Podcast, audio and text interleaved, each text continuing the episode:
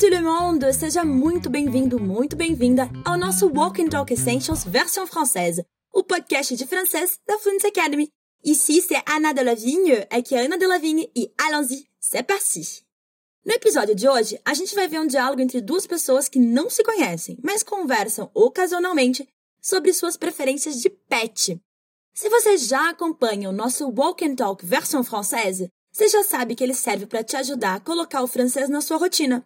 Com os nossos episódios, você pode enriquecer seus conhecimentos praticando com um diálogo extraído de uma situação quotidiana, de uma situação cotidiana. Então, tenta escutar nosso episódio numa hora em que você não tenha interrupções e consiga focar de fato no que a gente vai ver no diálogo. Você pode, por exemplo, estudar enquanto passeia com seu amigo de quatro patas, enquanto faz aquela faxina, ou quando estiver de boa relaxando no seu sofá. A ideia é integrar o francês na sua rotina. E para isso, você pode contar com o nosso Walk and Talk para aumentar o seu leque de ferramentas que te ajudam nessa missão. E para dar aquela mãozinha, no nosso portal fluenttv.com, a gente colocou na descrição do episódio informações valiosas que você pode acompanhar enquanto escuta esse episódio. Além da transcrição do diálogo, a gente adicionou a tradução dele e uma explicação extra que vai ampliar o teu conhecimento no tema trabalhado no episódio. E agora a parte mais importante desse podcast. Aqui é o seu momento de soltar a voz, ou seja, nada de me deixar falando sozinho, ok? É de vital importância que você repita tudo em voz alta comigo. Sempre que for a hora de você falar, você vai ouvir esse som aqui. Cool! Então, bora pro desafio. E o nosso tema de hoje é ou chat. Algumas estruturas você já conhece dos episódios anteriores, mas o nosso foco é se preparar para ter essa conversa com o nativo. Então, ouvidos atentos para pegar o máximo de detalhes possível desse diálogo que eu vou tocar, ok? Eu aposto que na primeira ouvida você já vai conseguir pescar um monte de coisa. Depois que você ouvir o diálogo, a gente vai fazer aquela análise. Ça marche? Bora? Prepara os ouvidos, a voz e a gente se encontra de novo depois do diálogo. C'est à vous ce chien noir, monsieur Ah non, pas du tout. Je préfère les chats. Je comprends, mais je préfère quand même les chiens. Les chats sont très astucieux et indépendants. Les chiens sont collants. Je ne suis pas tout à fait d'accord. Les chiens peuvent être très indépendants aussi. Si vous le dites. Très bien, muito bem. E agora eu te pergunto: como foi que o assunto começou? Que pet a mulher prefere? E o homem? Você entendeu os argumentos dados por eles? Se você não tem todas as respostas, pas de souci. Vamos ouvir o diálogo mais uma vez. C'est à vous ce chien noir, monsieur? Ah non, pas du tout. Je préfère les chats. Je comprends, mais je préfère quand même les chiens. Les chats sont très astucieux et indépendants. Les chiens sont collants. Je ne suis pas tout à fait d'accord. Les chiens peuvent être très indépendants aussi. Si vous le dites. Super! Agora a gente passa para a ponte e começa a esmiuçar o nosso diálogo frase por frase. Para os nossos personagens de hoje, eu escolhi os nomes de Léa e Monsieur Dupont, combinado? E quem começa o papo é Léa. Ela diz: C'est à vous ce chien noir, monsieur? É seu esse cachorro preto, senhor? Bom, o que eu imagino que aconteceu aqui? Léa devia estar passeando no parque, viu um cachorrinho preto perto de um senhor e talvez porque queria carrecer ele, fazer um carinho, achou por bem perguntar se aquele senhor era o dono do cachorro. E aqui a gente já começa falando um pouquinho de gramática. Em francês, a gente tem várias formas de expressar a posse, e uma delas é com a preposição a. Na teoria, a forma que escolhemos pode mudar levemente o sentido, mas na prática a função é a mesma: dizer o que é de quem. Vamos de exemplo. Eu posso dizer c'est mon chien, cuja melhor tradução seria é meu cachorro. Mas eu também posso dizer ce chien est à moi, que já daria algo como esse cachorro é meu. Como a Leá está ali apontando para um cachorro e querendo saber se ele pertence ao tal senhor, em português ela diria: Senhor, este cachorro preto é seu? Você se lembra como que ela diz isso em francês? C'est à vous ce chien noir, monsieur? E aí, o tal do senhor para quem eu escolhi o sobrenome mais comum possível, Dupont, responde: Ah non, pas du tout. Je préfère les chats. Ah não, de jeito nenhum, eu prefiro gatos. Gente, foi quase uma ofensa para o seu Dupont. Ele respondeu: Pas du tout. De jeito nenhum.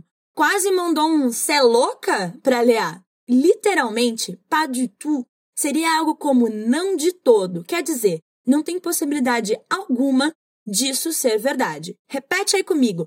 Ah, não, pas du tout. E aí, na segunda frase, a gente entende porque o horror do seu Dupont. Je préfère les chats. Eu prefiro gatos. Aqui é importante de perceber uma pequena diferença. Em português, na linguagem oral, a gente pode simplesmente dizer eu prefiro gatos, eu prefiro chocolate, eu prefiro frio. Em francês, não. A gente precisa sempre desse artigo aí. Je préfère les chats. Je préfère le chocolat. Je préfère le froid. Então, bora repetir toda a fala do Monsieur Dupont. Ah non, pas du tout. Je préfère les chats. Ah non, pas du tout. Je préfère les chats. A Leá, muito educada, empática, ri, mas ainda assim deixa claro que ela não concorda. je comprends, mais je préfère quand même le chien. Ah, ah, ah, eu entendo, mas eu ainda prefiro cachorros. Essa expressão, quand même, é muito útil. Eu já expliquei ela em um episódio anterior, mas ela é tão boa que é sempre bom relembrar. Aqui a gente entra naquela minha pira de pedir para você cuidar com o ímpeto de querer traduções ao pé da letra. Isso aí é furada, gente. Quand même é literalmente quando mesmo. E ainda em francês pode ser toujours ou encore mas tudo isso depende de contexto. Então, para esses casos em que a gente quer dizer que, beleza, ok, eu até concordo em partes, mas ainda assim eu não concordo, a gente vai usar quand même. Então, bora repetir a frase da Léa. Je comprends, mais je préfère quand même les chiens. Je comprends, mais je préfère quand même les chiens. E agora eu tenho um pequeno desafio para você. Se ao invés de cachorros, a Leá gostasse mais de pássaros, como ela diria, eu prefiro pássaros. Je préfère les oiseaux. E aí os dois entram na defesa de suas preferências. Segundo Monsieur Dupont, les chats sont très astucieux et indépendants. Les chiens sont collants. Os gatos são astutos e independentes. Os cachorros são grudentos. Você concorda com o seu Dupont? Eu tenho minhas dúvidas, mas né? Vamos repetir a frase dele, vai lá. Les chats sont très astucieux et indépendants. Les chiens sont collants.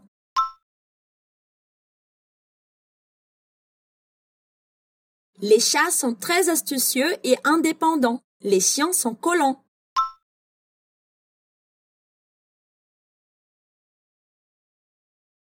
E aparentemente, eu e a Lea pensamos igual, porque ela já rebate o argumento do seu Dupont dizendo: Je ne suis pas tout à fait d'accord. Les chiens peuvent être très indépendants aussi. Eu não concordo muito. Os cachorros podem ser muito independentes também.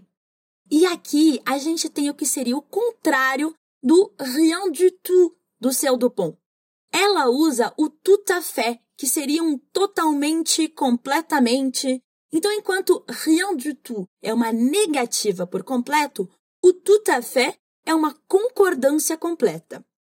Porém, Lea, de novo, super mega ultra educada, usa esse tout à fait, concordância completa, para discordar do Monsieur Dupont. Como? Fácil. Negando o tal tout à fait. Ela diz: Je ne suis pas tout à fait d'accord. Quer dizer, eu não concordo completamente com o senhor, seu Dupont. E aí, qual o argumento dela? Dizer que os gatos não são astucieux e indépendants? Não. Provavelmente ela concorda com essa afirmação. O negócio dela é dizer que o seu Dupont está parcialmente enganado sobre os cachorros, que, segundo ela, podem sim ser igualmente muito independentes. Agora, teste de memória. Como é que ela diz tudo isso? Qual o equivalente francês para eu não concordo totalmente? Os cachorros podem ser muito independentes também.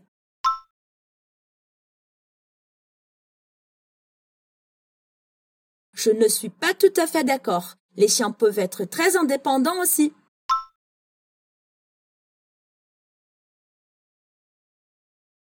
E o tal do seu Dupont não quer mais discutir, mas não parece dos mais convencidos. Ele termina dizendo: Se vous le dites, se você diz. Bem do tipo, isso é o que você acha, querida? Risos. Mas olha só, mais um caso em que o português oral nos permite omitir coisas e o francês não tem a mesma flexibilidade. A regra é a mesma para as duas línguas. Quem diz, diz alguma coisa. Mas em francês, isso fica marcado pelo le, enquanto em português a gente pode omitir sem nenhum prejuízo. Ou seja, em francês, o se você diz fica se vous le dites. E é isso aí, fechou! E voilà que nous sommes bien arrivés à la fin. Vencemos mais uma etapa, chegando ao que chamamos por aqui de grande salto. Eu vou reler o diálogo uma última vez, ok? C'est à vous ce chien noir, monsieur? Ah non, pas du tout. Je préfère les chats. je comprends, mais je préfère quand même les chiens. Les chats sont très astucieux et indépendants. Les chiens sont collants. Je ne suis pas tout à fait d'accord. Les chiens peuvent être très indépendants aussi, si vous le dites. Agora escuta os nativos de novo. C'est à vous ce chien noir, monsieur? Ah non, pas du tout. Je préfère les chats. Je comprends, mais je préfère quand même les chiens. Les chats sont très astucieux et indépendants. Les chiens sont collants. Je ne suis pas tout à fait d'accord. Les chiens peuvent être très indépendants aussi. Si vous le dites. Viu que mágico como ficou mais fácil de entender os nativos? Eu adorei estar aqui com você hoje e até um próximo episódio de Walk and Talk Essentials versão française. À très vite, j'espère!